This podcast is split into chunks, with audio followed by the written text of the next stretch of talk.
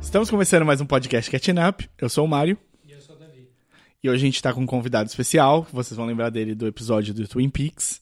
Épico episódio do Twin Peaks. O episódio o- quase tolkieniano do Twin Peaks. Nosso amigo Thiago Marinho. Opa, e aí, pessoal? Dessa vez a gente vai dar as nossas dicas do que a gente tem visto. Faz uns 15 dias que a gente não grava, então tem bastante coisa pra falar. Antes de começar, pra ficar tudo bonitinho, vou passar aqui as nossas redes sociais pra vocês poderem entrar em contato com a gente. O primeiro é o e-mail, podcastcatchingup.gmail.com Ou lá no Facebook, facebook.com.br podcastcatchingup. ou no Twitter, onde eu sou o arroba o desinformante. E eu sou arroba dedonato. E, Tiagão, se alguém quiser falar com você, manda um e-mail. Boa. Fala com a gente que a gente repassa também. E, e para facilitar para todo mundo, agora a gente também tá no Spotify. É só procurar pelo Catching Up e vai aparecer lá. Você dá um follow, ele aparece no- na sua parte de podcasts do Spotify. Fica logo embaixo das suas playlists. É facinho de achar. Se você não tem um aplicativo de podcasts no seu celular, esse talvez seja o caminho mais fácil. E dessa vez, então, a gente vai gravar primeiro dando as dicas, já que faz 15 dias aí que a gente não grava. E vamos encerrar esse episódio de dicas e vamos gravar em seguida um episódio sobre o Annihilation. Annihilation. Annihilation, caralho. É, eu, eu sempre acho legal que a. Eu li, um, eu li em algum lugar que é assim: se alguma pessoa não sabe falar a palavra, é porque ela aprendeu lendo É. e não ouvindo. E é- esse é um caso exatamente esse, assim. É, Annihilation, que aqui no Brasil deve ter saído como Aniquilação. Aniquilação. Um filme novo do Alex Garland com a Natalie Portman, que tá que fora dos Estados Unidos foi distribuído exclusivamente pelo Netflix porque o estúdio achou que ia ser uma bomba. Eles acharam que não ia dar dinheiro no cinema. É. Eles lançaram no cinema nos Estados nos Unidos. Estados Unidos e internacionalmente só no Netflix. O que é bom, se você assina o Netflix, apareceu na sua na- nas opções para você assistir assim que foi lançado nos Estados Unidos, é isso? Alguns, duas semanas depois. Saiu lá no comecinho de março e chegou aqui no 12 de março, eu acho. É. Então, maravilha para todo é um- mundo. Melhor do que lançamento em cinema normalmente, É, né? a gente vai falar disso aí. Acho que, acho que vale, vale o tema quando a gente for falar do filme. Então tá bom. Então a primeira dica que eu vou dar é, é do Valerian, os quadrinhos. Mas já falando do filme. Não, os quadrinhos dessa vez. Que eu acabei de ler o primeiro encadernado. E por causa do filme também, eu assisti o filme e falei, mas peraí, esse cara aí tá no meio há muito tempo. Que, como é que fizeram esse filme que é... Meh. É ruim, o filme é ruim. é, tem coisas legais. Tem coisas Tem legais, coisas mas é visualmente super bonitas, assim. Você assistiu, Tiagão? Não, não vi. Ele, eu, eu vou te dizer onde eu assisti. Eu assisti no, no avião. Olha só. Não é um filme pra ver no avião também. É, não, a tela é pequena pro, pros efeitos especiais, eu concordo. Mas ele me, manteve, me manteve acordado, o que é uma coisa boa. Filme de avião, pra mim, é filme que te mantém acordado, te mantém ligado, assim, tipo...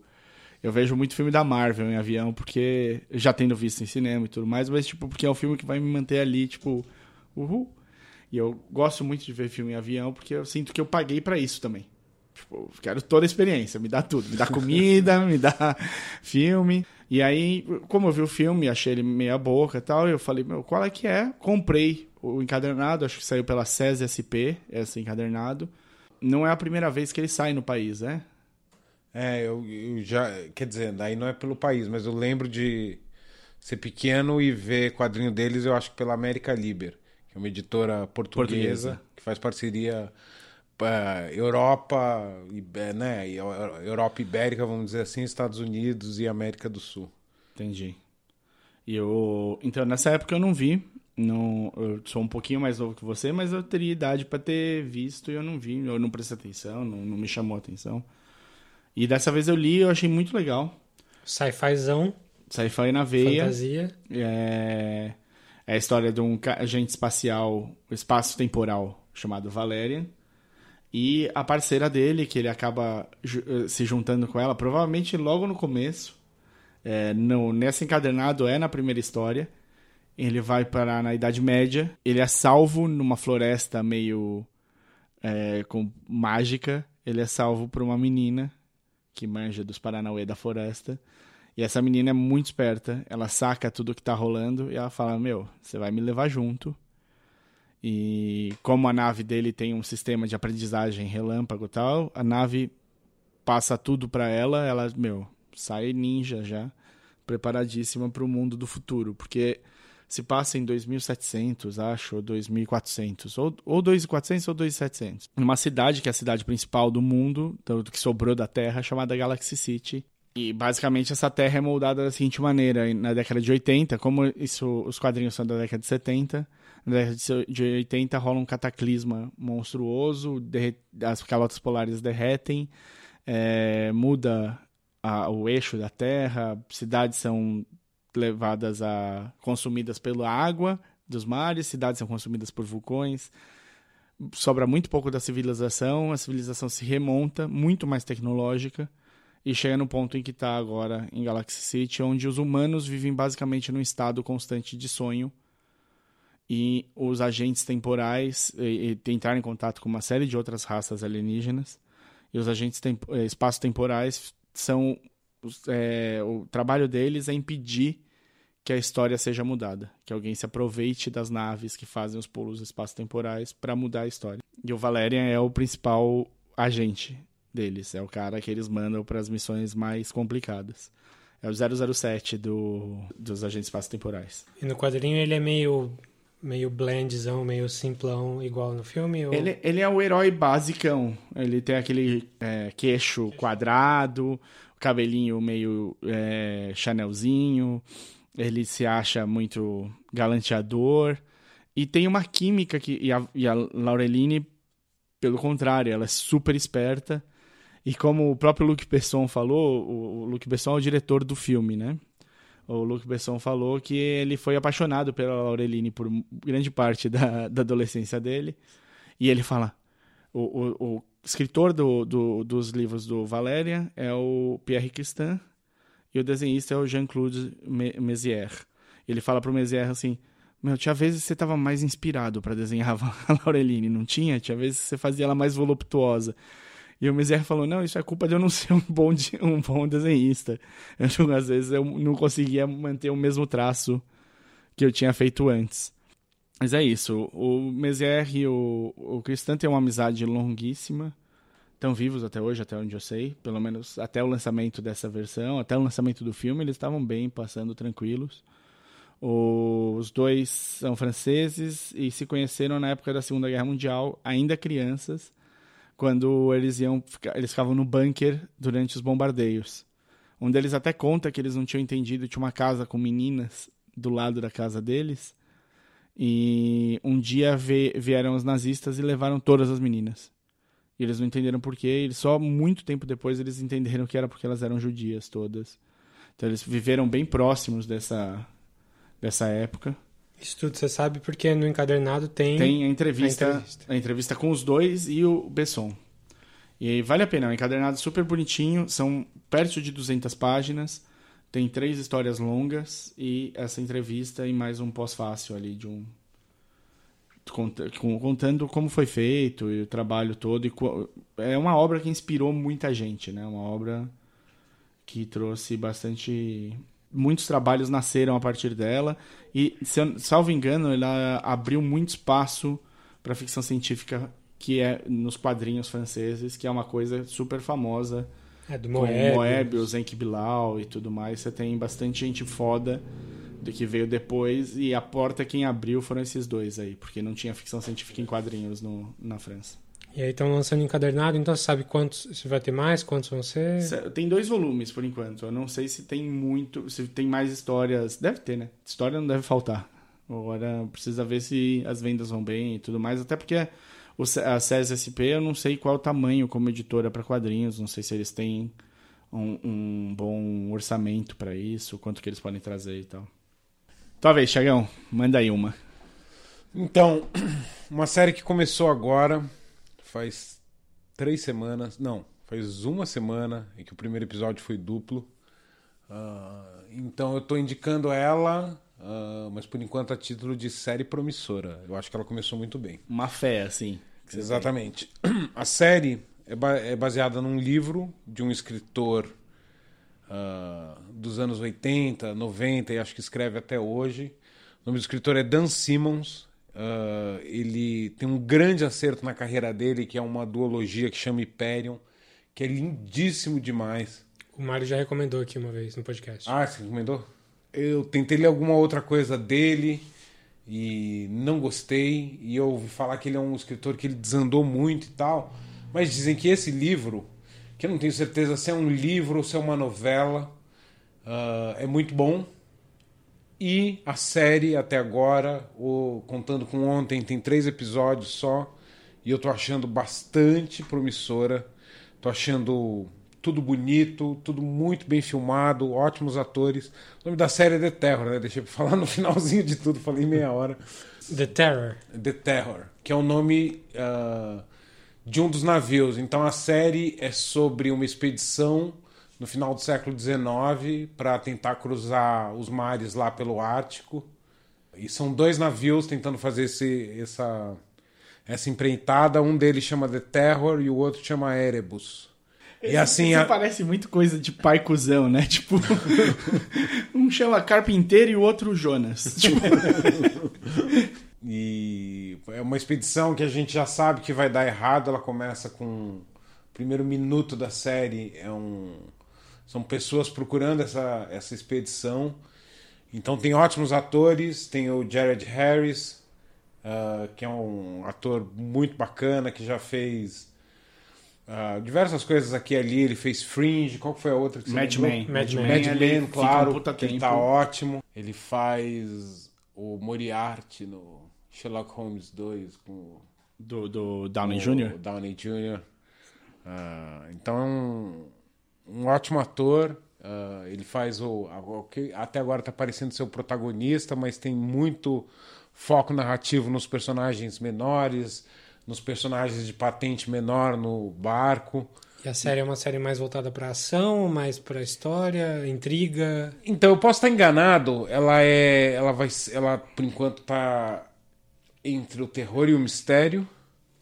E eu tô achando que ela vai ter uma pegada de horror cósmico. Eu tô Opa. achando. É, tô é... achando que vai ser por aí, inclusive porque ela tem um clima muito parecido com nas Montanhas da Loucura, loucura, do HP Lovecraft. O sonho de filmagem do, do Del Toro. Do Del, Del Toro. Toro. É. Talvez role agora com esse Oscar, né? Dá o dinheiro para ele. Uhum. É, pois é, ele, ele, você sabe que uma vez ele falou que ele não ia filmar por conta do. Como é que chama? Antes do Covenant, do Alien Covenant. O Prometheus? Prometheus. Ele falou assim: Eu não quero filmar mais. Ele estava em pré-produção e ele falou que ele cancelou porque ele falou assim, no final das contas, o argumento final do filme é o mesmo do filme que eu vou fazer. Nossa. Então ele achou que ia chover no molhado. Mas eu acho que ele, que ele tinha que, que voltar para a versão dos fatos dele, porque aquela lá não conta muito, não. É, eu acho que Prometheus ficou devendo. Ele prometeu só. Prometeu. eu, eu sou o defensor fervoroso do Prometheus aqui, principalmente nessa parte temática aí, mas. É, é por isso que o Covenant dói tanto no seu é, coração. Exatamente. O Covenant, para mim, que desperdício. Bom, beleza. Então, é, The Terror, você sabe de qual canal que é? Não lembro. É, ele é do canal Torrent. É, do canal Torrent. Eu assisti no canal 1337 Torrent. É, é da AMC. da AMC. É, AMC. E pior que se eu pensasse um pouquinho eu ia lembrar. E é uma produção super bem cuidada. E assim, eu não vou dar spoilers, mas eu vi uma entrevista boa com o próprio rapaz do, do Mad Men, Jared, o, Jared, Jared Harris. Harris. É, e aí você falou coisas. Tem, tem um pouco do caminho aí que você falou. Eu acho que esse que que você colocou vai ser mais forte do que foi a primeira temporada do True Detective, que a gente ficou achando que ia ter, tipo, ia ser fenomenal. E... e tinha, não, uma pincelada. Tinha uma pincelada boa. O imaginário dos personagens tinha. Agora, ele. A parte boa do The Terror, ele já tá inteiro filmado. Ah, tá. São quantos, a primeira, 10 episódios. Legal. É, semana passada que estreou passou dois e hoje passou o terceiro. O, vi, o décimo episódio passa de dia 21 de maio, se o IMDB estiver certo. Olha só que beleza. É, então... Péssima hora para começar a entrar série nova, porque eu tô há três meses sem ver uma série nova. Aí ontem eu, eu comecei uma. Que você vai falar agora? Vou falar, vou falar agora, vou falar agora. É, só vi o primeiro episódio, uma série acabou de acabar a primeira temporada.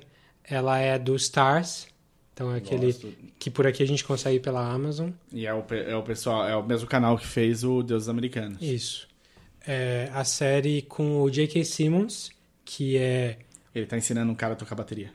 justamente ele é o, ele é o cara, é o professor de bateria do Whiplash, ele é o, o J.R. Como é que é? o O, JJ o Jameson, J.J. Jameson do, do, do Spider-Man, do, do, do, Sam Raimi. do Sam Raimi, Pai da Juno. pai da Juno. Vai tá junto. E o cara da, do White Supremacy do Oz, que foi onde eu vi ele a primeira vez. Sem dúvida. E ele é o melhor cara que fala dumb bass da, depois do Red Foreman. Boa. Ele, ele também participa do Portal 2. Ele faz a voz do fundador da empresa, do, do Olha, Aperture. foda. Ele tem uma voz ótima, É. grave. E esse Pago filme... muito pau pra esse ator. Sim, essa série é tão importante ter ele porque ele aparece duas vezes.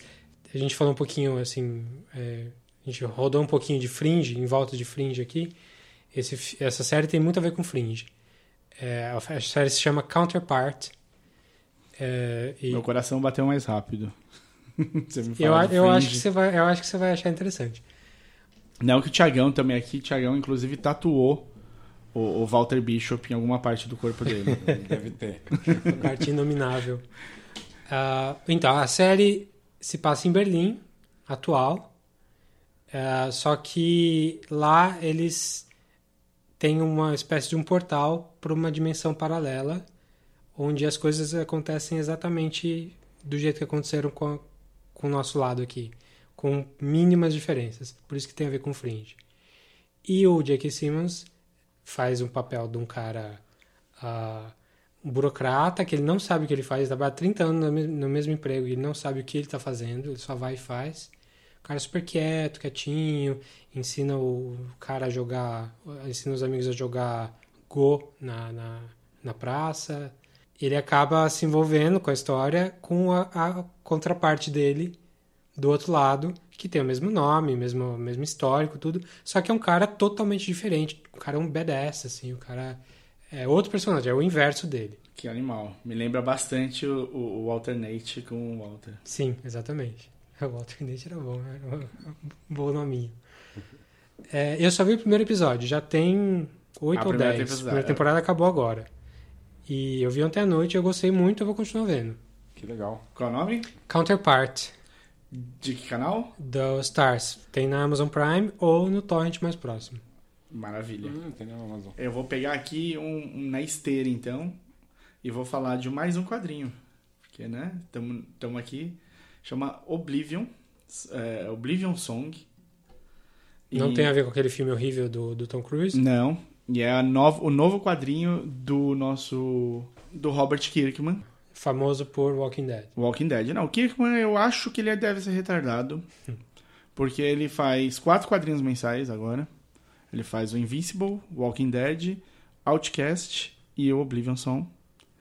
E ele é diretor, ele é produtor executivo do Walking Dead, do Fear the Walking Dead e do Outcast. Trabalhando bastante. O cara quer se aposentar cedo, né? Sim, ou ataque cardíaco, um dos dois. E essa Oblivion Song é, é interessante e só me lembrei que eu- de falar isso, porque ah, são tantos assuntos que eu não, eu não ia lembrar, porque você falou do Counterparts.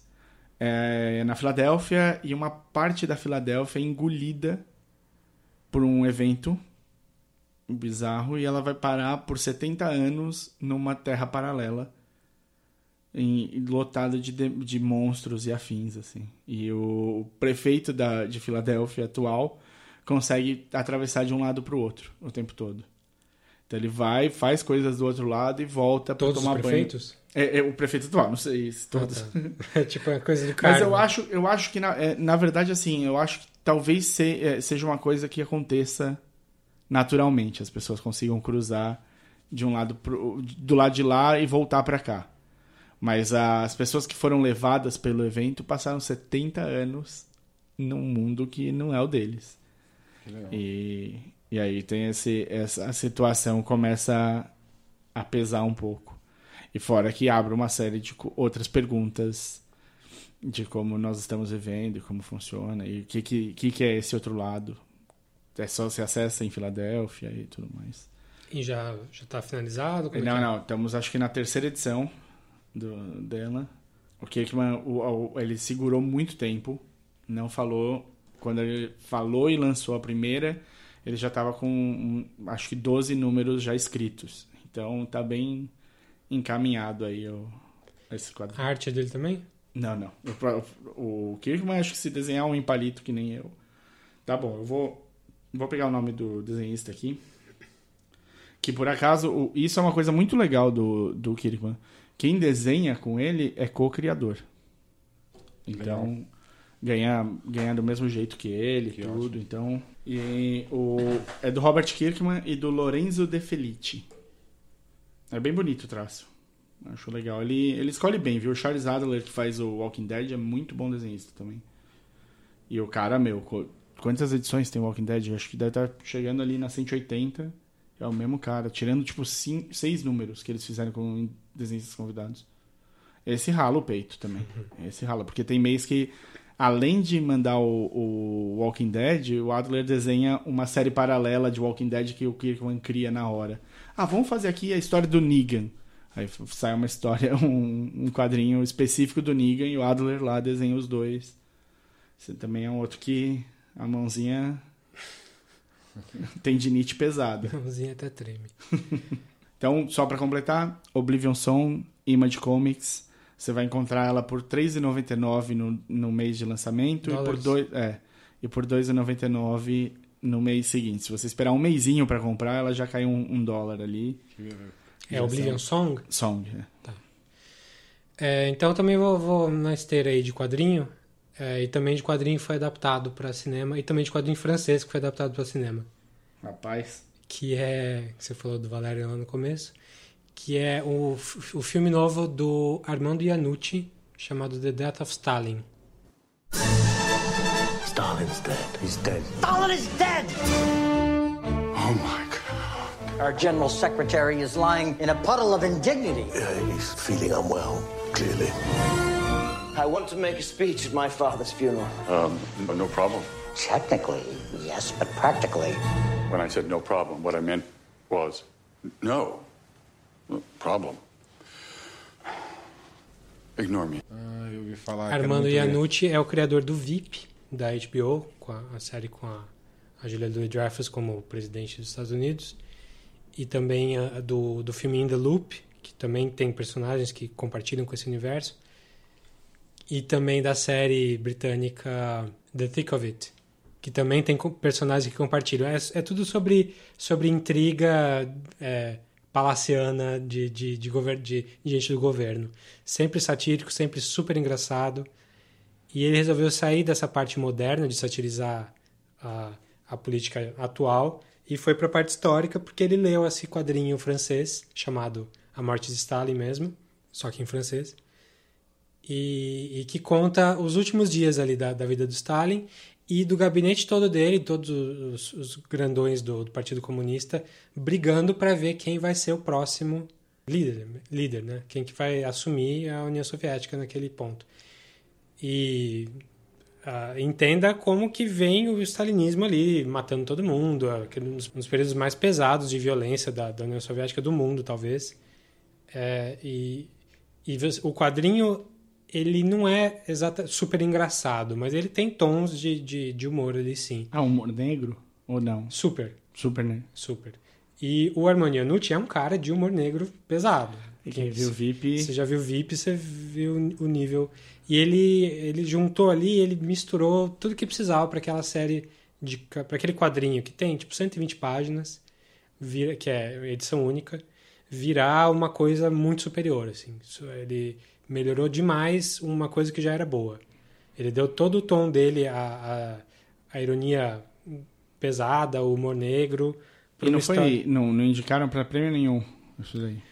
Não, ele é um filme que está contado como 2017, mas saiu em 2018. Pouca gente viu. Ah, entendi. É, então é aquela história que a gente sempre conversa, né? Tinha do 17 ou 18. Ele deve ter feito um lançamento em circuito pequeno pra É. tentar participar dos- das premiações. Mas, ah, para você ter uma ideia do, do elenco, o Steve Buscemi faz o Khrushchev. Khrushchev, né? O Nikita que Khrushchev. legal. Legal. que até não parece muito com ele. Ele tem que usar uns prote- prosthetics, assim, um nariz, uma, uma careca e tal, engordar um pouco. O, o Gary Oldman faz isso e ganha Oscar de melhor ator. É, Agora o Buscemi... não. É, mas não, não só ele, tem o Jeffrey Tambor Opa, fazendo também um dos caras, um dos fadões ali. E tem o Michael Palin do Monty Python fazendo, Olha. Que fazendo, fazendo Molotov.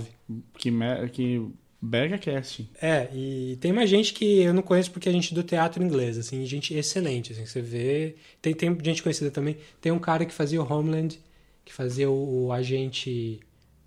O agente mais jovenzinho amigo da Carrie. Você não assiste Homeland, né? Eu assisti até a terceira Então depois. você viu ele bastante, eu esqueci o nome dele. Ele é o cara estranho? O cara meio estranho, Que- mas é o que se matador. apaixona pela- O matador, é. O que se apaixona pela Carrie? É. Tá, sei que Só é. que ele tá fazendo o filho do Stalin, que é um personagem assim, oposto. Que é um cara meio bufão, bêbado. é, Legal. Então é, é tudo. É, é basicamente isso. É, são os- o pessoal do, do comitê ali brigando para ver quem vai ferrar com o outro mais. É, e é engraçadíssimo, assim. Quando saiu, eu vi gente falando que não era tudo isso, assim. Eu fiquei, fui até um pouquinho com o pé atrás.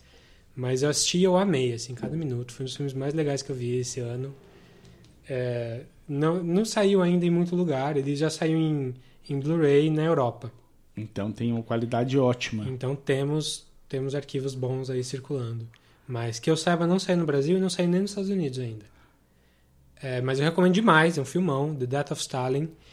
O, eu gostei tanto que eu fui atrás do quadrinho, comprei o quadrinho também.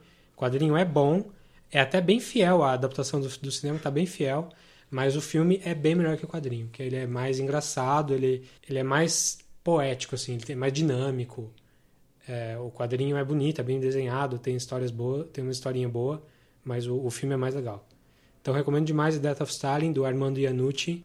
Procurem aí num, num torrent ou esperem sair no cinema que vai sair logo. Acho Maravilha. se vale a pena, se o filme é bom, espera pro cinema, cara. Dá um, um dinheirinho pra Sim. essa gente poder continuar fazendo. Sim. Então eu vou pegar uma carona aí. Ah, eu ia falar depois, mas vou falar agora. Um livro que eu tô lendo agora é um livro de fantasy e ele se passa num cenário que seria uma Rússia no começo do Estado stalinista. Eita. Então, casou aí. Casou, casou. Chama The Wolfhound Century. Vale, vale lembrar que nada é combinado aqui. Tá só Pois é, né? chama The Wolfhound Century. O cara soltou como uma trilogia o primeiro livro, acho que faz uns dois anos atrás. Ah, eu tinha comprado, não tinha lido.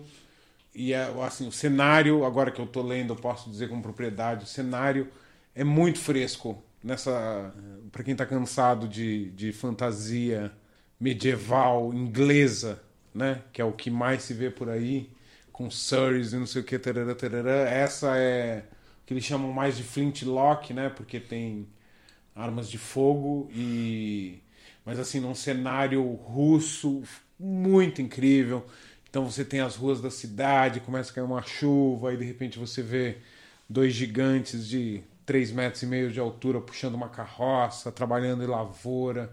Tem todo um clima muito legal. E é uma história de detetive. Ele é um ele é um detetive que é escolhido por não ah, não querer agradar muitas pessoas para um trabalho difícil, quer encontrar um rebelde ah, chamado Joseph Cantor, o nome do detetive é Detetive Long. E quando saiu, só teve elogios desse livro e ele teve uma grande crítica, que é o seguinte: o livro termina sem um final. Porque esses livros, mesmo quando é uma trilogia, a coisa precisa ser bem fechada, né? Você precisa chegar num ponto ali onde você pelo menos embale o primeiro livro legal. E a grande crítica era que era assim, ele simplesmente falou assim, parei aqui. Sabe, não, não fechou uma storyline, não fechou um, um caminho de personagem, nada e tal. E agora, recentemente, saiu os três livros, e se não me engano, no Kindle da Amazon tava por 14 reais os três livros. Aí eu falei, pronto, é minha chance, agora eu vou ler pra valer, tô lendo e adorando. O nome do autor é Peter Higgins. E em português como é que ficou? Não, não tem. Não tem? Não tá traduzido ainda. Entendi. Isso é Você comprou só, no Kindle no da. Kindle. Mas em, pô, em real? Amazon Brasil. Amazon Brasil, é. E em inglês, normal. Em inglês, é. Maravilha. Como chama então? É, Wolfhound Century. É, Wolfhound Empire é o nome da trilogia, o nome do primeiro livro é Wolfhound Century. E a parte política, é, você falou como é stalinismo, então tem, teve a revolução. Então, não necessariamente. O que que tá presente até o ponto que eu tô? Eu fiquei pensando assim, peraí, peraí. Então, é é assim, é um governo, é um governo do povo, né, como era ali, ou é um- uma coisa... Então, o que tá claro é assim, a gente tá vivendo ali um estado policial terrível e com rebeldes mais terríveis ainda. Então tá difícil assim tentar ah, orientar politicamente como a gente consegue olhar para a Revolução Russa e falar isso é isso, aquilo é aquilo, entendeu?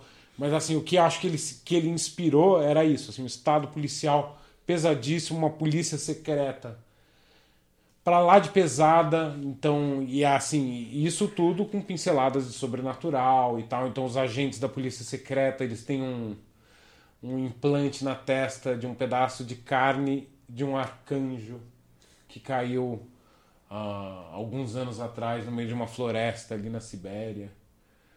É bem, tô achando bem interessante assim. E o autor é americano? Americano, Peter Higgins, mas ele viveu boa parte da vida dele na Rússia. Ah, eu acho que ele é inglês, na verdade. Ele é radica... ele nasceu na Rússia e se radicou na Inglaterra, alguma coisa assim, mas eu sei que ele tem muita propriedade, tanto que uma, uma função legal de ler no Kindle é que antigamente o Kindle você podia clicar em qualquer palavra e você tem um dicionário ali. Mas para um livro como esse não bastaria, porque toda hora ele está falando de uma comida russa ou de uma ferramenta russa e não sei o que. E hoje em dia, quando você clica numa palavra, ele pesquisa inclusive no Wikipedia. Que legal. E aí você acha tudo. Ah, esse é um prato de. Te diz até como fazer o prato. Não sei o que, só falta. Só falta passar a receita, assim. Então você acaba dando uma verticalizada muito legal na leitura. E uma época interessante pra ter um inglês russo, né? Logo É, depois Pois é. Pois é, né? Pois é. E eu comecei a ler um pouquinho antes do, do do, incidente. do incidente. Legal, Mário? Mário? Sou eu. É, próximo, meu? Tá Cara, eu vou te dar uma dica que inesperada. O The Hollywood Reporter, THR, Uhum. ele tem um canal no YouTube. E ele faz um negócio que chama Roundtable. E ele, esse Roundtable ele faz com atores, atrizes, escritores, produtores. E ca- cada vez é um tema diferente. Então, ah, o Roundtable dos escritores do Oscar. E aí eles chamam todo mundo, todos os escritores estão indicados pro Oscar daque- daquele ano. E eles conseguem fazer uma coisa, eu não sei se é uma sorte ou o jeito do. Porque eu gosto muito do Graham Norton. O Graham Norton é um talk show host inglês há mais de 20 anos. Ele faz um, esse, esse programa que chama The Graham Norton Show. E é o tesão do, do, do programa dele é que ele põe todos os convidados, em vez de ele fazer como o Jô fazia aqui, que é uma cópia do Letterman, do. do antes do Letterman, quem que era o cara? Davi sabe esses nomes todos. Carson. Ah, isso, o Carson. É uma cópia desses, desses caras americanos todos que vão lá, trazem o cara que tem uma coisa, um plug pra fazer, né? Um, uma coisa que eles estão lançando. Põe sentado, entrevista o cara, fala do que vai ser lançado, dá um abraço, é engraçadinho e tudo mais, faz um jogo, alguma coisa. O Graham Norton não, ele pega todos os convidados, põe todo mundo no mesmo sofá. E aí ele, todos os convidados interagem um com o outro. E aí você vê, tipo, coisas muito legais, como por exemplo o Will Smith super interessado no que o Will.i.am tá fazendo e fazendo perguntas super pertinentes ao mesmo tempo. O, sempre tem um comediante inglês no sofá do Graham Norton, então o cara tá sempre tipo dando o ritmo das piadas sem querer, porque o cara fica meio num freestyling ali do negócio e tal. Então é um talk show mais engraçadinho, mais leve de ver. E o próprio Graham Norton é um cara muito bom de se ter próximo, assim, ele, ele é- te deixa muito em casa, ele faz as piadas certas, ele tem umas liberdades muito boas. Então ele, ele zoa a Ellen Mirren, ele tem tipo uma proximidade com, com o pessoal que é muito legal. Então, o- os dois caras que fazem o, o The Hollywood Reporter Roundtable também tem um pouco disso. E aí, eu, eu- eles não são tão brincalhões, eles são muito mais sérios que o Graham Norton, mas eles deixam o pessoal à vontade. E isso é muito legal ver como a troca de pessoas criativas. E isso me, tipo, sempre me inspira. Sempre Um pouco como era a Abby. Talvez. Sem a parte do gracinha. Mas o, o, o legal, assim, é, é, para mim, eu não assisti muito a Abby. Pode, pode, ser, pode ter sido uma falha minha. Eu posso descobrir em 2018 que era fantástico e ela conseguia fazer uma coisa que, que eu gostava. Mas é muito legal ver que pessoas que você admira, o trabalho e tudo mais, passam pelo mesmo tipo de dificuldade, como elas encaram. Aquela coisa, né? O, o, o Jordan Peele falou que ele parou de escrever 20 vezes o, o roteiro do Get Out. Ele falou isso no, no discurso dele do Oscar. E isso, para todo, todo escritor tal, virou uma, meio um mantra, assim, tipo, cara, você vai bater de na, com a cabeça na parede, mas dá para continuar, dá para você voltar depois com uma outra mente, retomar o trabalho e conseguir terminar uma coisa que parecia impossível. Mas é isso. Procurem o, o, o canal do The Hollywood Reporter e peguem algumas coisas. A parte, os que mais os que eu mais gosto são os com os escritores, porque eles falam muito do craft, falam muito de como é fazer. Você, tipo, vai, vai ter episódio que você, o, na discussão você vai descobrir que a menina que escreveu o, o The Post é o primeiro roteiro que ela escreveu. E ela escreveu numa legal. sentada só na cozinha dela. Tipo, e vai ao mesmo tempo que você tem a história do Jordan Peele que demorou o que demorou.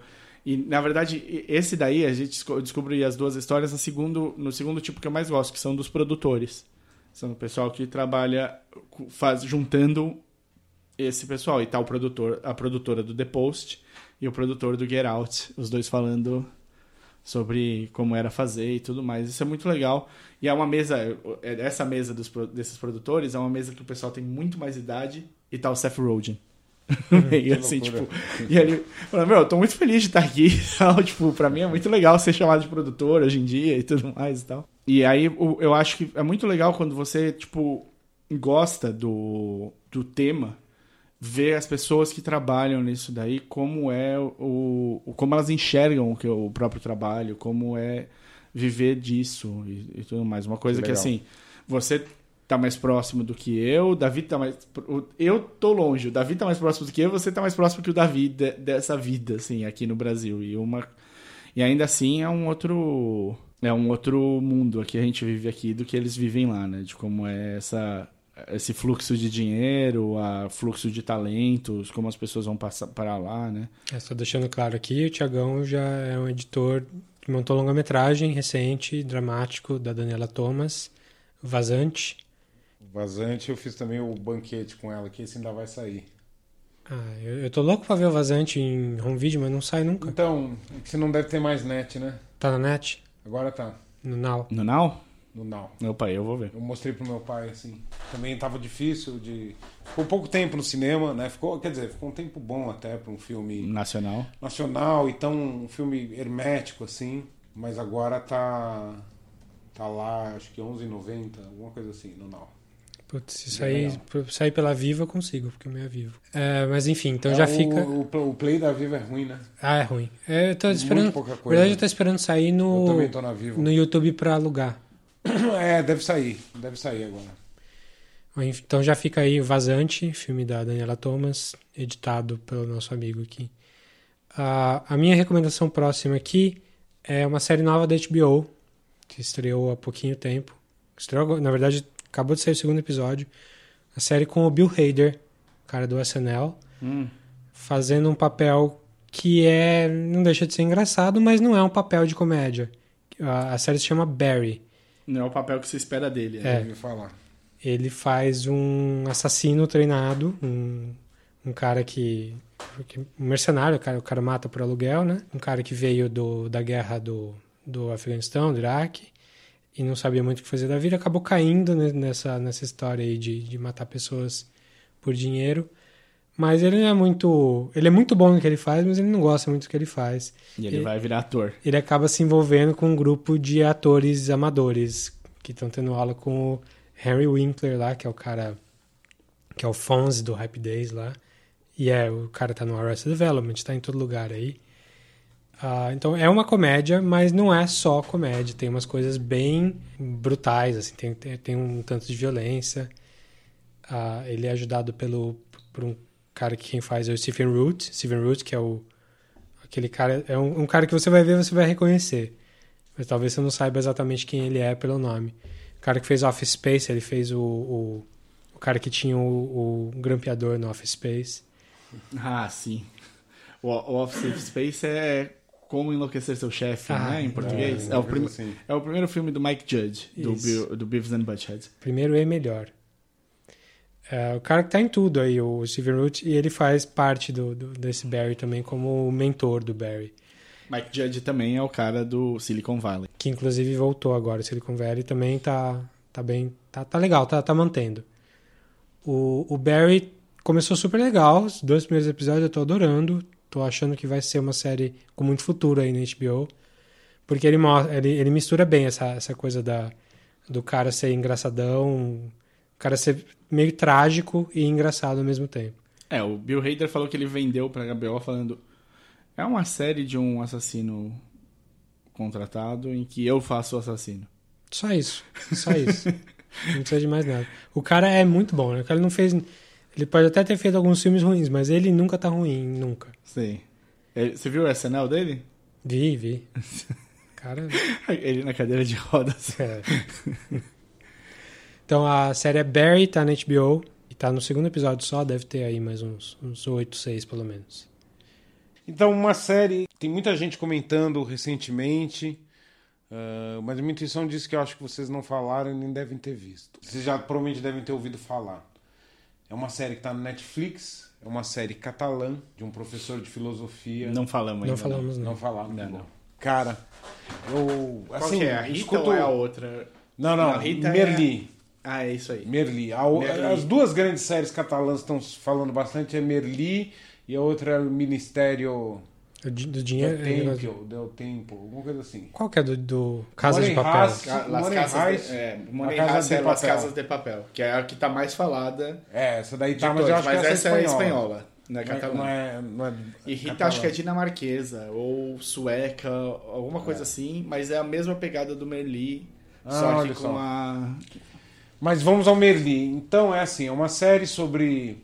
É uma série assim deliciosa de assistir. Foi uma grande surpresa pra mim, porque eu achei que ela ia ser. Eu já vi essa história em algum lugar, então é um, é um professor de filosofia completamente maluco, que não segue as regras e ensina filosofia para os alunos através da prática muito mais do que da teoria. Ou Captain My Captain. É, então, é uma, é uma- quer dizer, é uma coisa que a gente já viu por aí. Mas assim, o mérito dessa série é total e completamente o carisma do ator que faz o Merli Dos alunos? e de todos os alunos. Além de eles todos serem lindíssimos, lindíssimos, é assustador ah, como que uma série conseguiu juntar tanto talento promissor e mais promissor ali, talento já formado ali, assim, todos esses meninos, assim, é uma série que assim eu terminei de ver a primeira temporada, agora eu tô, tô no meio da terceira temporada e eu acho que ela termina na terceira temporada. Eu ouvi falar que ela vai chegar ao fim mesmo, não é só até onde foi, apesar da terceira temporada ter saído agora no começo de 2018 lá fora, eu acho que acabou mesmo o Merli lá. Acho. Vou dizer melhor quando eu chegar no final. Ah, então tô no começo da terceira temporada e a primeira temporada é assim, é ótima, os personagens são muito carismáticos. Ouso dizer que é uma ótima oportunidade para entender algumas coisas que a gente passou ali meio por cima, aquele cantezinho ali que você fala, ah, desobediência civil, qual que é o lance do Kant? Não, essa série, cara, Te- é foda para você entender direitinho isso, mas Não. principalmente, assim, se você pega dos 10, digamos assim, alunos com nome, né, que não são o coadjuvante que aparece ali no fundo, O Mario Ayala, o Jaime Palino. 8, 9, boa, o 8, 9 são atores espetaculares, assim. Que legal. Cenas de choro, cenas de tensão, cenas com Tô com a impressão várias que tem, tonalidades tô com a impressão que tem um que você não gosta. Não, então, sempre tinha uma, uma menina, eu falava assim, hum, ela, ela é boa, ela é, mas assim, os caras setaram um patamar tão alto ali Que ela não chega. que ela não chega aí, aí falaram, espera, Thiago, espera que você vai ver, e realmente no final da segunda temporada que teve, ela, entrou, ela foi protagonista de muito mais coisa ali, mas assim, é aquela, assim, aquela série de, de memória afetiva, assim, de você ver E você chega na metade da segunda temporada, você já começa a sentir saudade dos personagens. Legal. Você sabe que vai acabar, porque todo mundo acaba ficando muito querido pra você. E é uma delícia, a história galopa. Tem um ou outro é, episódio um pouquinho mais devagar, mas eles são a exceção. Tranquilamente, eu recomendo pra todo mundo uma série leve de ver, gostosa, série pra família. mas é, acho que dá pra falar mesmo, uma série pra família. Eu tô vendo com meu pai, com a minha mãe, e tem sido uma puta experiência. Que legal. Então é o mundo de Sofia para adolescentes. É uma coisa por aí. Eu já ouvi, inclusive, essa comparação. Merli, imperdível. Inclusive, minha próxima atualização de currículo, eu vou colocar que eu sei falar catalão básico, entre parênteses, Merli. Assim, foi toda a minha experiência com catalão, mas é uma coisa que todo mundo que assiste acaba comentando nas particularidades dessa língua que não é espanhol, não é português e não é francês, mas ao mesmo tempo É, tem um três. pouquinho de cada um ali. Eu apanho do catalão, viu? É uma língua que eu apanhei. Eu acho que eu nunca vi nada em catalão pra falar. Tinha Então, essa é uma- uma amiga que a mãe era catalã e eu, eu vi ela falando na com a mãe no telefone. e, Rapaz, É ruim, é, é quase um uncanny valley, assim, você reconhece algumas coisas, e dá mas um bug. É, dá uma pane porque você acha que vai vir outra coisa semelhante, mas aí é uma, uma coisa bizarra. é isso por aí. É tipo Esperanto, assim. Mas legal, né? Eu já tinha ouvido falar super bem de Merli, não vi ainda. Quero assinar aí embaixo, é muito bom. Não vi ainda, verei. Verei. Dá uma olhada nessa Rita depois, pra ver o que você acha. Daí você me fala se, se tá no nível. Então eu de novo? Rapaz. ser. Então vamos lá. Eu vou sentar o pau em três coisas ao mesmo tempo, bem rápidas, que todas têm ligeiramente a ver, assim. É, são três ficções científicas que saíram pelo Netflix. Uma é série, duas são filmes. O, eu assisti ontem de madrugada The Titan. Não vejo.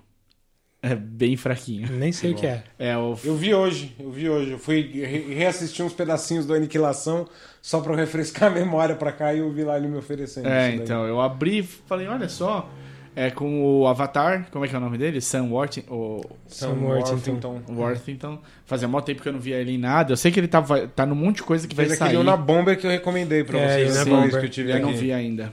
Eu tô... É bom, eu gostei. Depois que terminou... Eu tô. Eu voltei a assistir o Union Bomber essa semana. Tô Olha no só. episódio 6 agora. É bonzinho. É bom, então. Isso daí. Nada que vai mudar a sua vida, mas é extremamente competente. Então, eu, eu, tá, eu, como eu não vi o Na Bomber, pra mim ele tá sumido quase desde Avatar. Acho que ele fez um filme depois que eu vi e depois eu não vi mais nada. Falei, eita. Ele fez uns, uns Terminator Salvation, ele fez um. É, então, o Salvation 4, mas que é- deve ser tipo de 2000 e... É, foi depois do Avatar, mas foi, foi uma época que todo mundo queria ele e depois todo Nem- mundo esqueceu. Todo mundo esqueceu, é. Eu espero que ele tenha feito um bom pé de meia. Sabe o que pode ter acontecido com ele? Ele não morre no Avatar, morre? Não. Tem o 3, o 4, o 5 e o 18 do Avatar saindo, ele pode É, estar tem ficado preso aí. É. Ele fez a Fúria de Titãs também. Ave Fez. Maria. Esse filmaço, Horrível. filmaço, hoje na sessão da tarde. Isso que é, que é uma prova de que 3D pós-convertido não funciona. Não, é. Fúria, Fúria de Titãs não é nem sessão da tarde, né? É aquele do, do SBT, tipo, Cinema, em casa. Cinema em casa. Então, ele. Esse filme, o The Titan, é, é, tipo uma premissa legalzinha, tipo, Terra, catástrofe nuclear, muita guerra, calotas, tudo que a gente já, falou, já viu. Precisamos sair daqui pra onde? Não dá pra ir pra muito longe. Titan parece Titã, a lua de Saturno. Parece uma boa opção. Vamos ver, puta, muito nitrogênio na, no, no ar. A gente vai precisar treinar o corpo pra transformar o oxigênio, não sei o que lá tal. Então vamos entrar aqui com uma um- um- uma alteração genética nesses caras militares aqui selecionados a dedo para ver como é que vai ser. E cara, tem momentos tensos interessantes no filme, no- assim, momentos em que eu falei, eita caralho, vou, vou fechar os olhos aqui, não, mentira. Mas falei, porra, deu, um, deu uma tensãozinha. Mas, nossa, como é ruim. Como é ruim. Eu- E o final, o final dá vergonha. O final é desses filmes que dão vergonha, que você fala, cara, não pode ser verdade. Tipo, em 2018 ninguém fez um filme que termina com o cara voando. é, tipo, história sem fim, o final, assim. do- cara, eu falei, não, não pode ser verdade. Eu fiquei, eu fiquei mal, assim. Não acredito, perdi uma hora e meia de, de vida aqui vendo isso daqui. Podia ter visto qualquer outra coisa. No, numa nota similar, mas um pouquinho melhor do que esse, o Altered Carbon, que é o, a série da Netflix. Tem uma ideia tão interessante, de uma Nossa. estética legal. É a mesma coisa do Mute. É, a- e a terceira era o Mute que eu ia falar. O Altered, eh, o Mute a gente chegou até a pensar em fazer um episódio só do Mute, né, quando tava pra sair e É, tal. O Mute é uma conversa um pouco maior, mas vamos lá. Porque o, Alter, o Altered, a ideia é boa, eu gosto do, do ator, eu acho que tá todo mundo razoável no papel que tá, não tem ninguém, tipo, nossa, interpretação estelar, isso aqui vai segurar. Não, não tem, mas também não tem ninguém que te apondo ah, em risco o, o negócio. Sei lá, eu achei assim a história muito corriqueira, muito já vi isso antes pra um setting que era muito, muito interessante pra se, pra se fazer.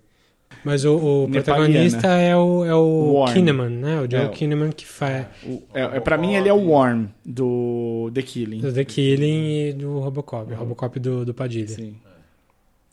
E aí, pra, pra fechar ne- nessa, nessa nota de coisas sci-fi do Netflix, tem o Mute.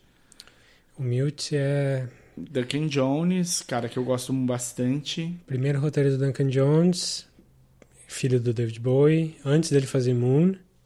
E ele é um roteiro que estava rodando Hollywood há muito tempo. Um roteiro que estava muito bem falado.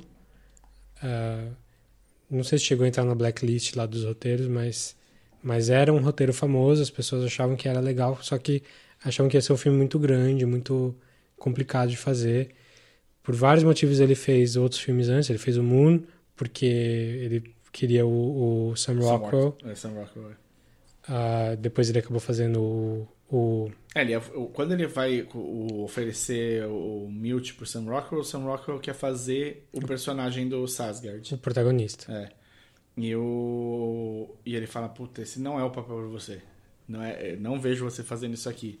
Mas eu quero trabalhar com você, quero você num filme teu. E aí ele escreveu Moon pro Rockwell. E ele filma primeiro o Moon. É, aí ele tem o Source Code, que é um filme de estúdio, mas um sci-fizinho legal também, com É, o- isso eu acho super underrated. É. Source Code. Também acho bastante. Aí ele foi chamado para fazer o Warcraft, que foi uma bomba fora da China. Só foi bom na China. E aí ele conseguiu, com a grana que ele pegou do, do Warcraft, que afinal uma mega produção dá dinheiro, ele conseguiu financiar o Mute. E o Netflix que abraçou, que era- as pessoas estavam achando meio estranho, porque era um filme grande. E foi, infelizmente, uma decepção para muita gente, né? Caíram de pau no filme, eu acho um pouquinho injustamente. Um pouco, um pouco com... é, mas, mas não chegou com lá, razão. né? É. Não, não Não chegou. chegou lá esse filme. Eu vi também cheio de esperança. Coisa mais legal é que se passa no mesmo universo do mundo, né? Quando aparece na TV é uma puta É. surpresa legal. É, tem, tem uns easter eggzinhos assim que colocam. Mas é um neo-noir, né? É, é um filme muito calcado no Blade Runner. Então tem o mesmo visual, passa em Berlim, sempre, quase sempre de noite, neon, Muito neon. prostituição. é, O Altered Carbon também, né? O Altered Carbon tem bastante de- desse visual. Bastante neon, bastante Sim. coisa de noite. É uma, é uma coisa bem cyber. O Altered Carbon é, é, é cyberpunk. é cyberpunk puro, assim, a literatura, né, do Richard K. Morgan, que é o escritor, é um, também um escritor super consagrado do começo dos anos 90, de ficção científica. Ah, ele é, é purão cyberpunk. é, e, e o Mute ele pe- tem a pegada bem no ar de, de, de detetive, de ir atrás da femme fatale. Mas ele, eu acho que ele tem umas ideias muito legais, umas execuções muito legais. Eu gosto muito do Duncan Jones como contador de história. O começo do filme não tem som nem, não tem diálogo nenhum. É bom o começo mesmo. Ele, ele te conta tudo que você precisa saber, só visualmente, sem forçar a barra, sem nada. Mas aí ele, ele tem um problema sério com os relacionamentos, eu achei. O relacionamento do, do protagonista com a, a Femme Fatale, com, a, com o par romântico ali, eu achei péssimo. Que deveria ser o que move a história pra frente e só freia a história, só derruba a história. E, e fica, na real, assim, eu, não, não consegue convencer como um motivo suficiente. Sim, sim. É, é um filme que sempre que a história volta para pro protagonista, o filme cai. Quando fica no Paul Rudd, que faz um papel super legal, divertido, diferente, Os dois, né? O Paul Rudd e o, e o Justin Theroux o Turo, é. É, Fazendo- o nosso querido do, do, do Leftovers. Leftovers. É, é, a, a storyline deles é mais interessante, os personagens são mais E legais é, do le- que e é legal porque eles são baseados no Mesh, né? né, no Mesh, no, no, no Hawkeye e no, no outro que eu esqueci o nome lá. É, eu, é, pra mim é uma sensação de que são dois filmes, duas histórias que foram socadas juntas, assim, né? Um desses dois médicos que lutaram nessa guerra que em 2050, sei lá quando se passa, ainda tá rolando guerra dos Estados Unidos com o Oriente Médio. Então tem, tem uma coisa para ser explorada aí, A né? Alemanha foi ocupada de novo. A Alemanha foi culpada, aí você tem esse médico que trabalha com prótese de criança, e tem essa outra história clássica do noir, do, do outsider indo buscar a, a dama que salvou ele de todo lado negro dele e tal, que é um- é uma história meio chavosa, assim, né? meio chavosa no sentido de chavão mesmo. É, E pro- parece que eles, eles, assim, acho que se explorar, tinha, tinha coisa para ser exploradas em dois filmes completamente separados aí. é um roteiro um pouco mirim, assim, se for ver. É, ele, é- ele é uma história muito ambiciosa e não tão bem executada. É, tem cara de primeiro roteiro. Eu queria muito que o filme fosse bom, queria mesmo. Eu acho que bateram no filme um pouco demais. Eu acho que não é tão ruim assim. Mas ele deixa a desejar bastante. Eu me decepcionei. Tô com fé no próximo aí dele, quero ver o que, que vai ser. É, vamos ver se ele consegue alguma coisa boa aí, porque pela, pela... Potencial ele tem, né? Moon Ah, e sim. Source Code são muito legais. Sim. Vamos lá, eu tenho mais uma última só. Eu que tenho- eu faço. Eu te, tem uma aqui que eu queria botar na roda, porque é, acho que é, é polêmica o suficiente para todo mundo falar um pouquinho, igual a gente falou agora, que também é Netflix, também é. Que, é, tá na moda falar aí, que é o mecanismo, série do, do Padilha, Ótimo. falando da Lava Jato aí. Eu vi só os dois primeiros episódios ainda, não, não vi tudo. Mas eu entendo que é uma série que traz aí. ah, que ferve o sangue de muita gente. Eu, pessoalmente, gosto do- das coisas que o Padilha faz, desde o ônibus 174, gosto do Tropa de Elite, sei que ele é mal interpretado, gosto muito do Tropa de Elite 2, acho que ele serve melhor o propósito dele de mostrar que é uma coisa meio The Wire, assim, uma coisa meio sistêmica, o problema, o problema do Brasil é sistêmico. E eu tava esperando que esse mecanismo aí fosse de novo, eu não vi a temporada inteira para falar, mas fosse mostrar um pouco mais da, do, do, do problema generalizado do Brasil, mas de uma forma um pouco inteligente. E eu não achei ele tão inteligente assim. Eu achei ele um pouquinho forçado em algumas coisas. Até onde eu tô vendo, tem, tem uma linha muito clara entre bonzinhos e malvados.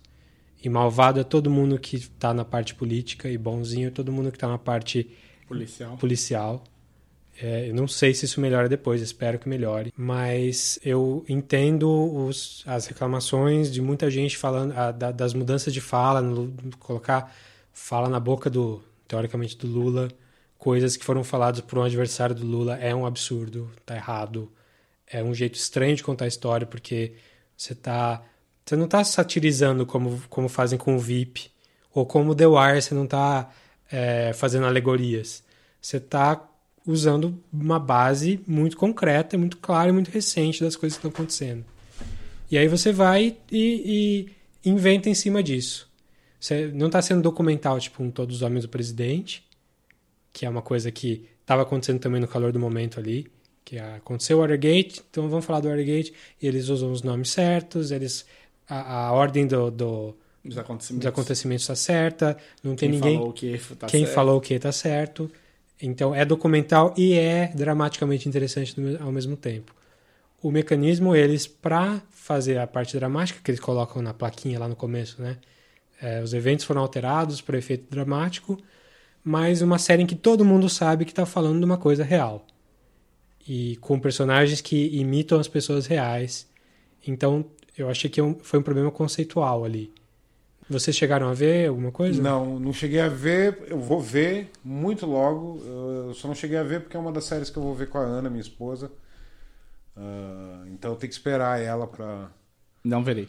Pra... Já definiu. Não verei. Já cancelou seu Netflix. Não, não, não vou, eu não vou cancelar. A minha, eu não preciso cancelar o Netflix. Eu- o certo. Netflix basicamente renova as coisas segundo quem assiste, quanto assiste, e quantas assinaturas novas eles conseguem através de um de um de um negócio novo. Tipo, vai sair uma série que o baseada numa história e no, produzida, acho pelo cara pelo Condzilla.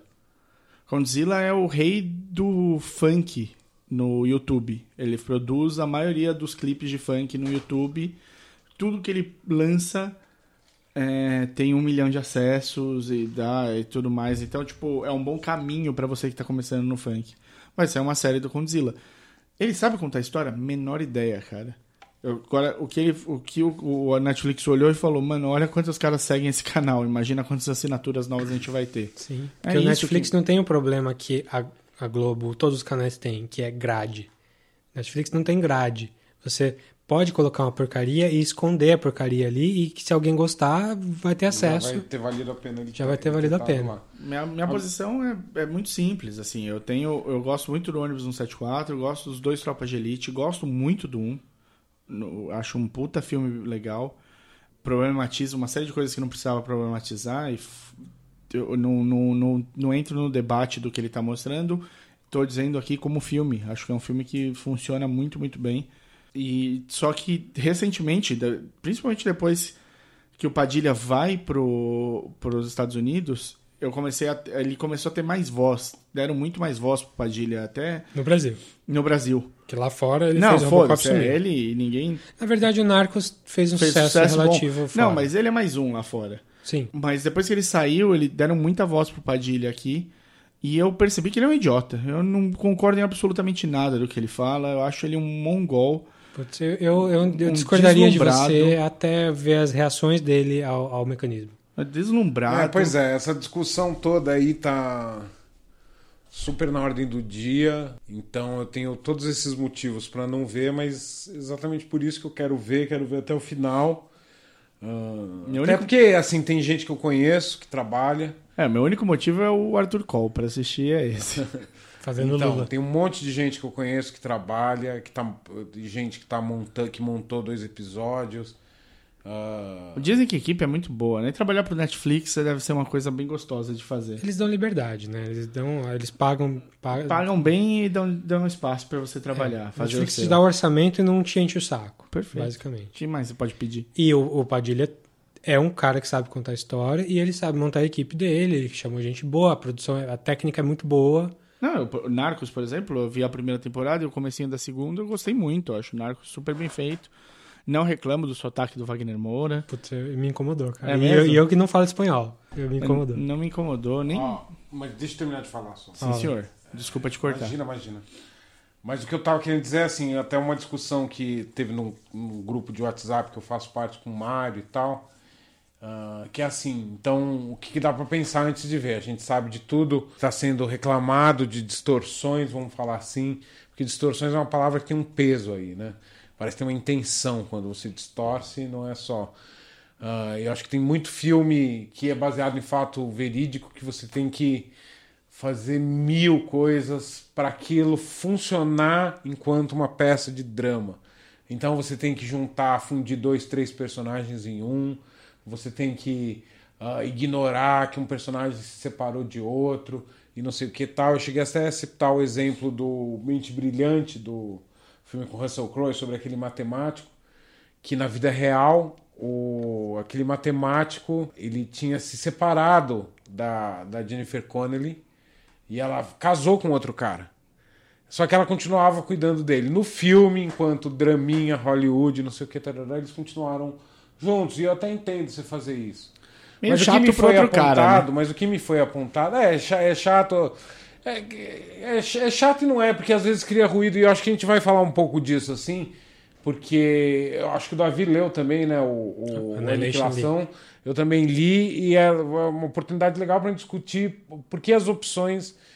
Assim, você, por que você se separa da fonte para fazer uma peça audiovisual de duas horas, ou aí no caso deve dar umas oito horas, sei lá quantas horas de série deve ter. Mas o que foi lembrado e que é fato é assim: a gente está em ano de eleição. Né? A gente está em ano de eleição, poucos meses antes da eleição, meia dúzia de meses antes da eleição. Então, nenhuma dessas escolhas dá para dizer que é meramente em prol da narrativa. Então, eu acho que é uma coisa que precisa ser pesada mesmo. Olha, pelo, pelo que eu ouço, conheço do, do, do Padilha, eu não acho que ele seja partidário. Eu, eu não acho que ele goste de nenhum partido, não acho que ele goste mais de um do que de outro. Eu acho que ele não gosta de ninguém.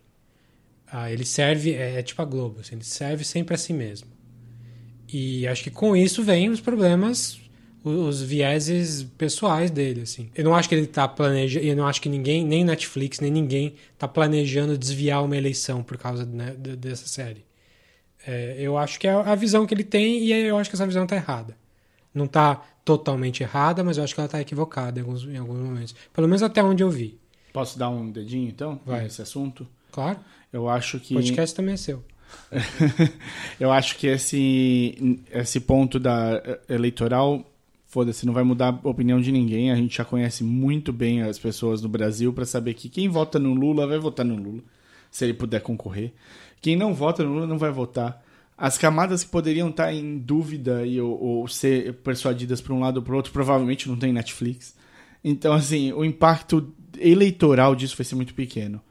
Qual é um, um problema que eu tive quanto a essa mudança? Só a mudança da fala, colocar a fala na boca do personagem que seria o Lula na, na história. Daqui a 20, 30 anos, será que não vai ficar gravado do jeito que foi contado no, no- na série? É, assim, no- no- na consciência geral. Geral. É, mas é isso que é a questão. E eu acho que isso. É só, é só pela mancada. Você subestima o impacto que tem isso, que é você criar um zeitgeist. Ah, não, pode ser Assim, que daqui tá a criando um 20 anos zeitgeist ah, ah, com uma intenção, assim. Então, é, é isso. Se a gente vai ver a demografia, a demografia do Netflix é pequena comparado com os eleitores, não sei o que, se você. ah, Não, você pode estar criando, mas para dois, mas- esse ano, eu acho que para esse ano é muito, é muito pouco É. tempo. É muito pouco tempo para mudar. eu acho, que- eu acho que é difícil da gente medir esse impacto.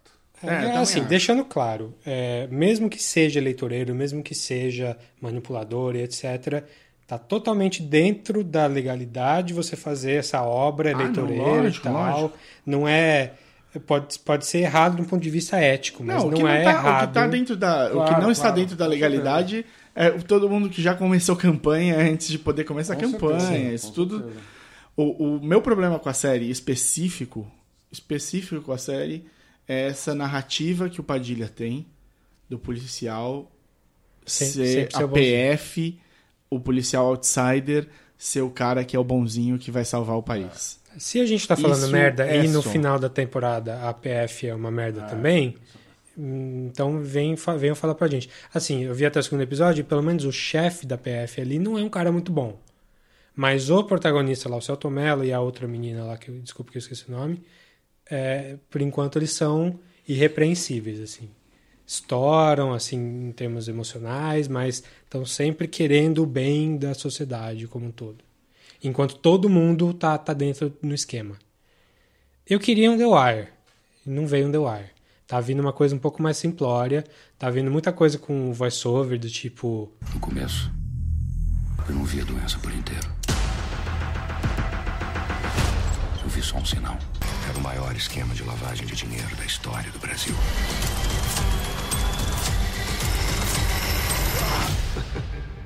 Roberto Braga é um câncer.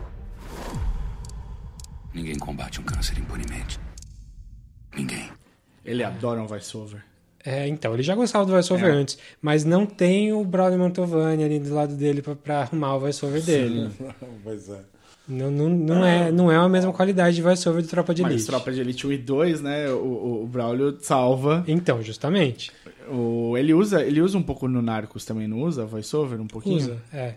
Assim, o Narcos pode ter os mesmos problemas do mecanismo, é que eu não tenho o conhecimento a fundo. Eu sei que eles mudaram um monte de fato e tal, mas eu não sei se foi uma mudança desse nível de você virar a narrativa, como foi no mecanismo. É, não, eu- o que eu te disse, a narrativa pra mim, o meu maior problema é isso, assim, porque já é uma coisa que já tá acontecendo no país, sabe? Tipo, o, o- a Polícia Federal já é já, já teve seu momento de super fama, o Moro, momento de super fama, e peraí, é um, tipo, menos, menos nos dois casos e analisa direito, tá, sabe? Tipo, vai lá e vê se, se cumpriu o papel exato. Vai lá ver se seguiu o que tá na, no livro.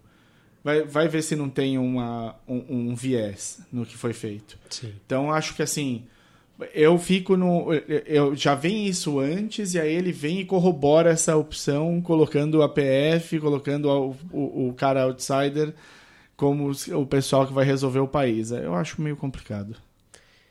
Bom, eu vou acabar a temporada e aí eu venho com notícias pra ver se isso acho que a gente falou bastante de uma coisa que ninguém viu e o Davi só viu dois episódios. Estamos batendo sem saber.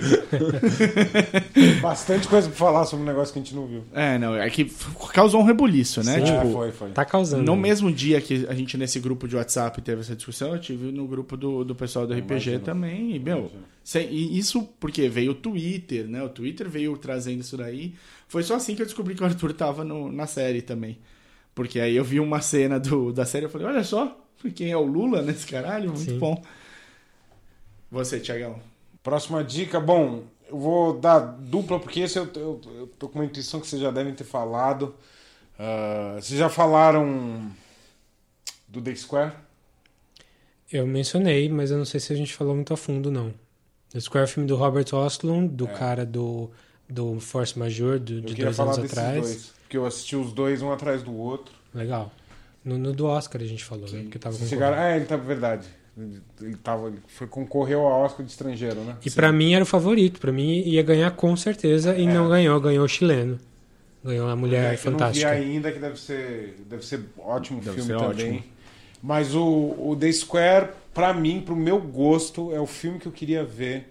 Eu acho que foi o melhor filme que eu vi, vamos dizer, de um ano pra trás, para não falar, porque como eu vi no comecinho do ano, ah, é fácil falar que é o melhor filme do ano, mas assim, é um filme que mexeu demais comigo.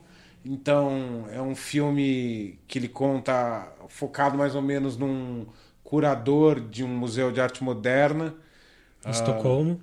em Estocolmo, boa, a ponto de chegar uma exposição super conceitual sobre solidariedade, ah, bem arte contemporânea mesmo, essas coisas em cima do nada, do minimalismo e tal.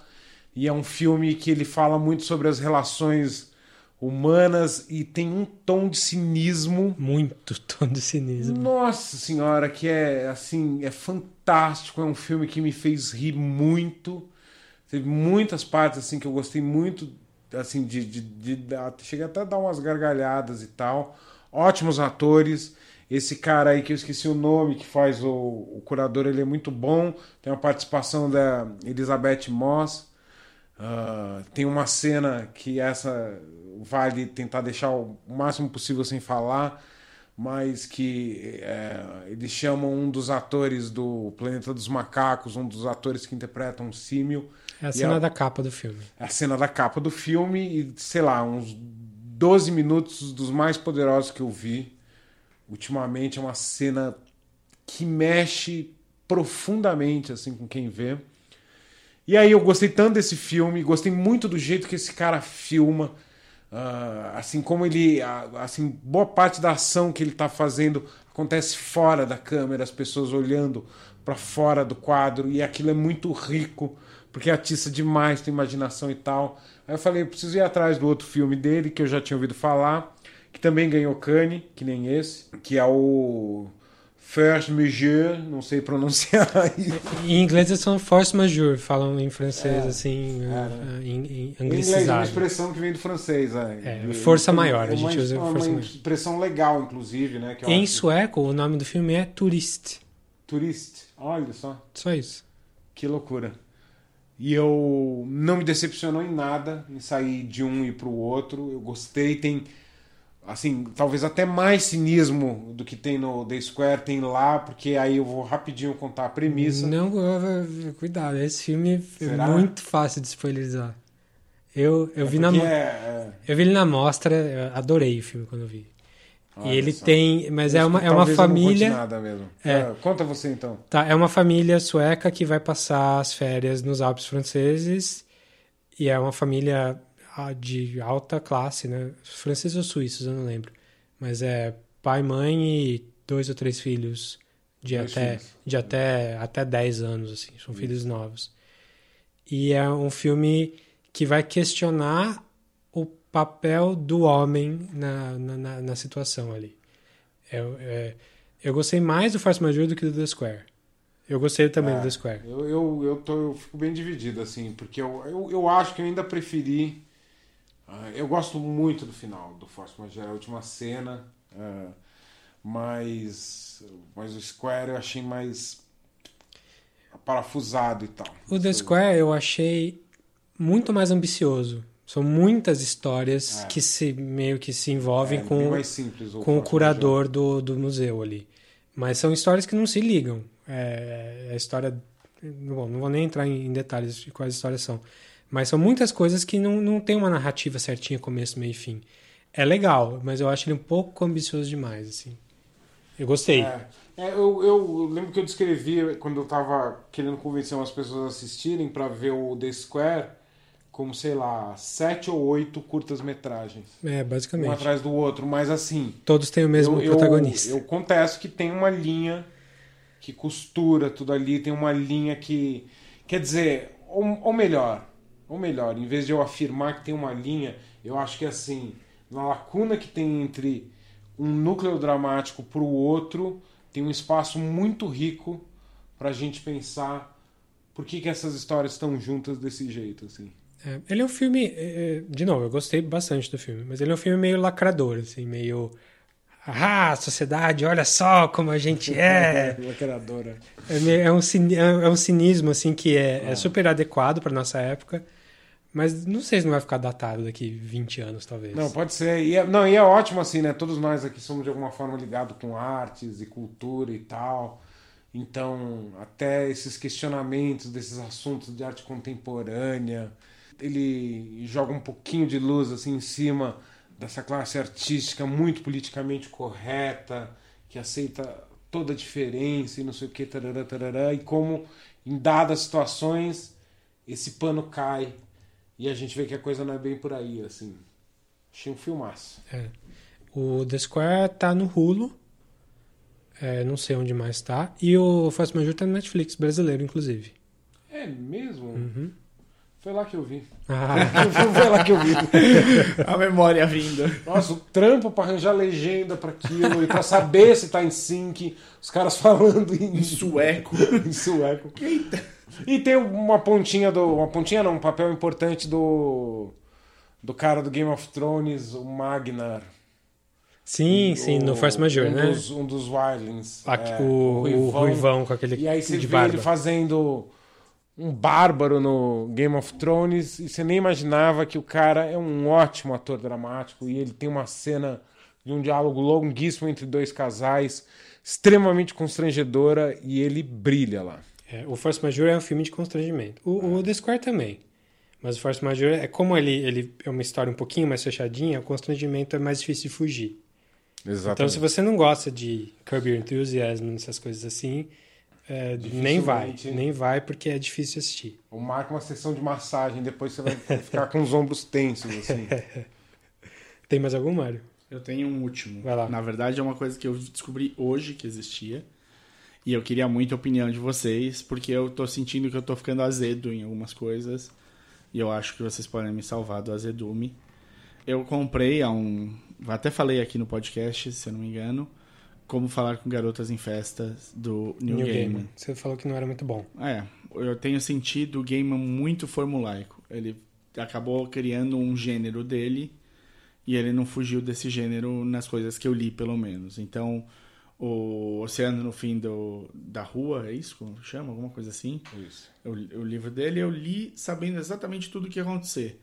Ele me pegou, porque o Gaiman, além de ser um, um ótimo contador de histórias, ele tem um lirismo muito bom no que ele escreve. Ele me pegou e me deixou emotivo no pós-fácil, no, no, no final, no epílogo, não é pós-fácil, no epílogo. O epílogo do livro é muito bonitinho e é muito cheio de emoção. O Como Falar com Garotas em Festa era um. Tipo, não, não me surpreendeu em absolutamente nada. É uma historinha fofa. Se fosse tirinhas de jornal, dava no mesmo. E eu descobri hoje que ele vai virar filme e sai em maio. Mas já. É, com a Ellie Fanning. E eu, Eu ouvi falar. eu não tinha ideia, de repente eu vi o trailer hoje. Falei, quê? Caralho. Expandiram o quadrinho. O quadrinho é basicamente assim: moleques na Inglaterra, década de 80, comecinho da década de 80, vão para uma festa de, uma- de uma menina de estrangeira, uma aluna estrangeira que eles conhecem, que é mais velha que eles um pouquinho.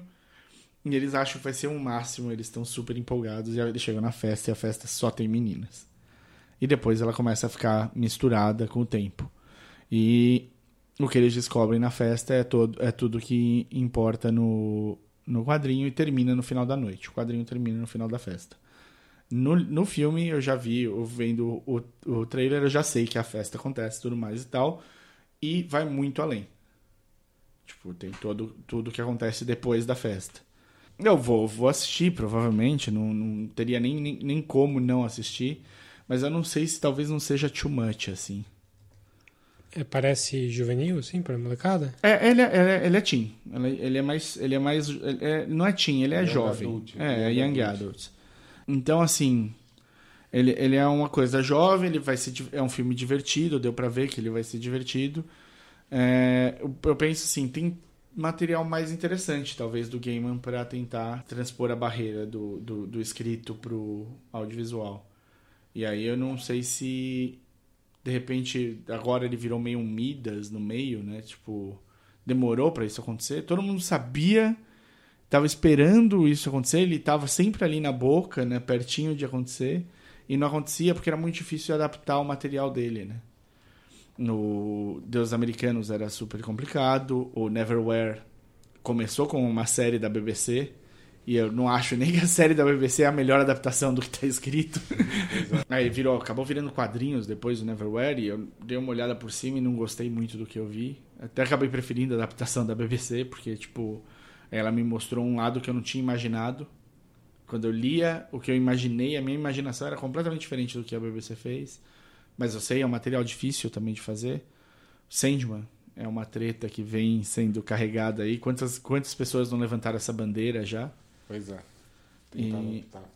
E aí, de repente, veio pro último quadrinho que ele lançou, que é tipo do ano passado.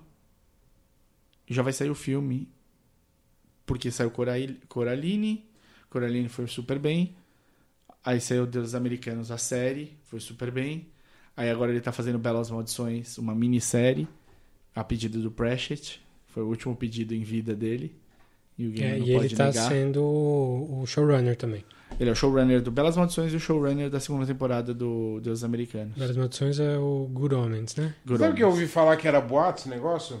Do que dele ser? De ele ser o showrunner da segunda temporada, não é não? Não, é- Do, do, do American Gods ele não é o showrunner. não vai ser? Não, então foi um boato que Ele mesmo surgiu desmentiu. logo depois. Ele falou que ele tá próximo, mas. E você falou que o How to, How to Talk to Girls at Parties é recente? Não é, não.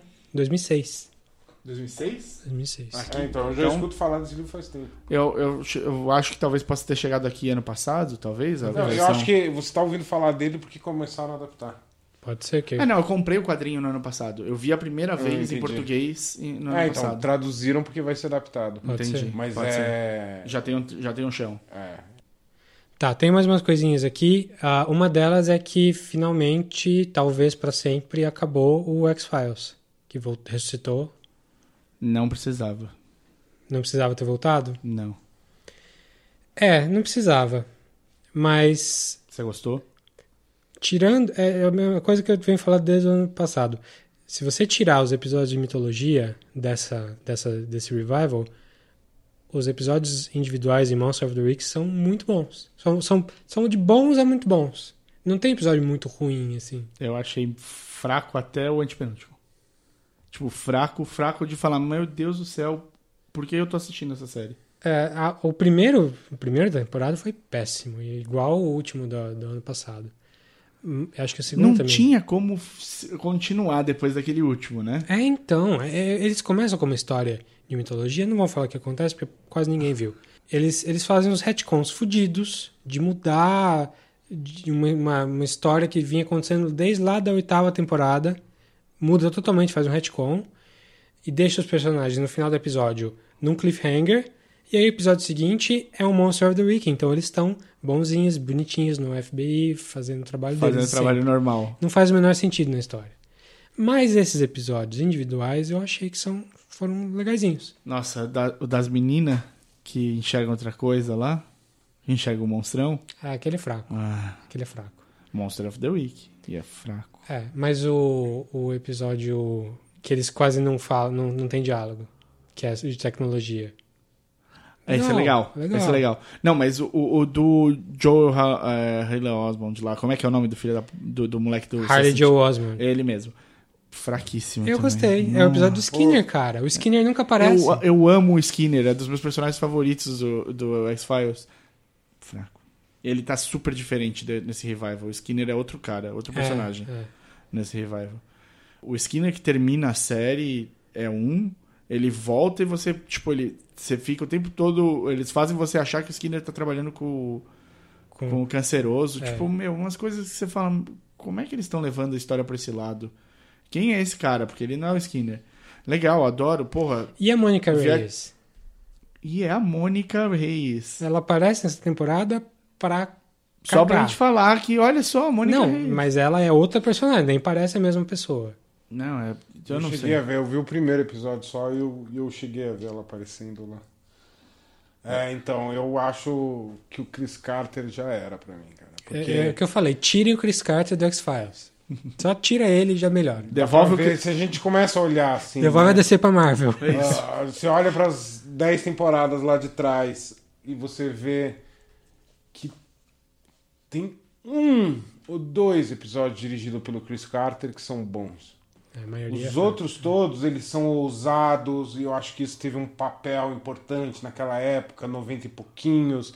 Ninguém fazia muito essas ousadias numa série, ah, vamos dizer assim... De 24 episódios. né? É, exatamente, de 24 episódios. Você fazia esses episódios. Um dos meus preferidos do, de todos da série inteira é dirigido por ele, Qual que é? que é o Triangle.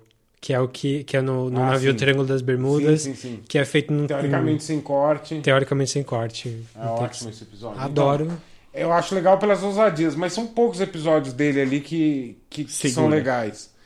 E aí, assim, teve aquele piloto, e eu acho que ainda tem no Amazon Prime, de uma série que chamava The Event, que era uma série do Chris Carter, que ia ser a próxima série dele. E, cara, aquilo parece tão B, mas tão B, que você fala assim, nossa, será que teve problema de orçamento, produtor em cima da hora? Mas é tal? velha essa série? The Event. Ah, era, Não. acho que ia sair em 2010, alguma coisa assim, Porque 2011. Eu vi uma série que chamava The Event, que era na Não, época não do é Lost. The Event. E aí era ruim mesmo, mas eu assisti porque eu sou mongol. Poxa vida. Acho que É... é um The After, The After. a de 2014. Vai, na trave. Sim, foi bom. E é assim, então é isso, corrigindo o nome do, da série, tem o piloto, eu acho que no Amazon Prime, que ia ser uma série, uma das primeiras séries da Amazon Prime, inclusive. Ah, e é ruim, você vê que ele. Você fala assim, nossa, que é mau gosto. É essa palavra, é mau gosto. E aí a primeira temporada do Revival do X-File, eu achei ela inteira de muito, muito mau gosto. Não teve nada ali pra mim que eu olhei nem, e falei. nem o episódio do.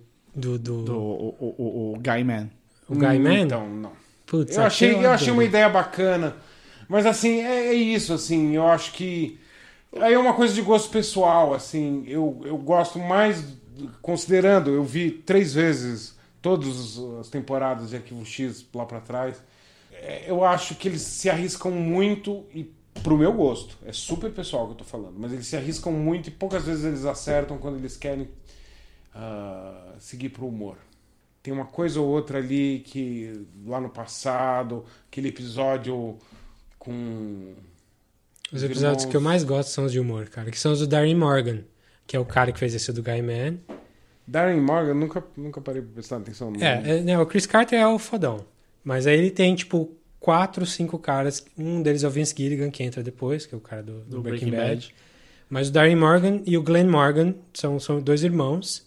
E ele, o, o X-Files até hoje é produzido por esses caras. Ó, um de humor que eu gosto bastante é aquele do. Aquele que é feito como documentário de TV. Sim, TV aquele que é é, do ótimo. Vince Gilligan. é, do Vince É, Gilligan. É do Vince Gilligan esse, que é do lobisomem. Sim. É super legal. Sim.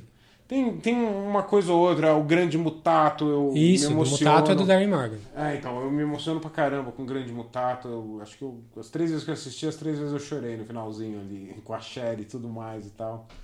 A Mas gente sei vai- lá, não, eu, não, eu não gostei mesmo, assim. E, e- e se eu for olhar hoje, talvez esses daí, já que vocês dois, eu confio muito em vocês dois, estão me falando, presta atenção que esse episódio pode ser legal, pode ser, mas naquele embrólio que foi vindo, um atrás do outro, uma das minhas séries mais queridas ali, meter uma porrinha que se salva ali no meio, pra mim não salva em nada. assim. É, não, doeu, né? Não, vou te Aquela falar que temporada. o, o- essa, essa temporada, agora, essa desse ano, pra mim, que não tenho esse apego emocional com o fim da série, porque eu parei de ver, depois eu, eu vi, é, é melhor do que a nona temporada. Nona temporada Tá pra bom, mim não vou- salva eu nada. conferir, Eu ia conferir de todo jeito, assim, porque tem que ver. Já tem que eu, ver, né? mas- já eu acho assim, tem dois episódios bons, eu ainda não vi o último. Me falta ver o último só. Os dois episódios bons é o, o do. O último é ruim, mas não é a bomba que é o primeiro. Tá. O primeiro é uma bomba. E o- os dois episódios bons pra mim são o antepenúltimo e o penúltimo. É o do tecnologia Uhum. e o de bruxaria. E acabou. É.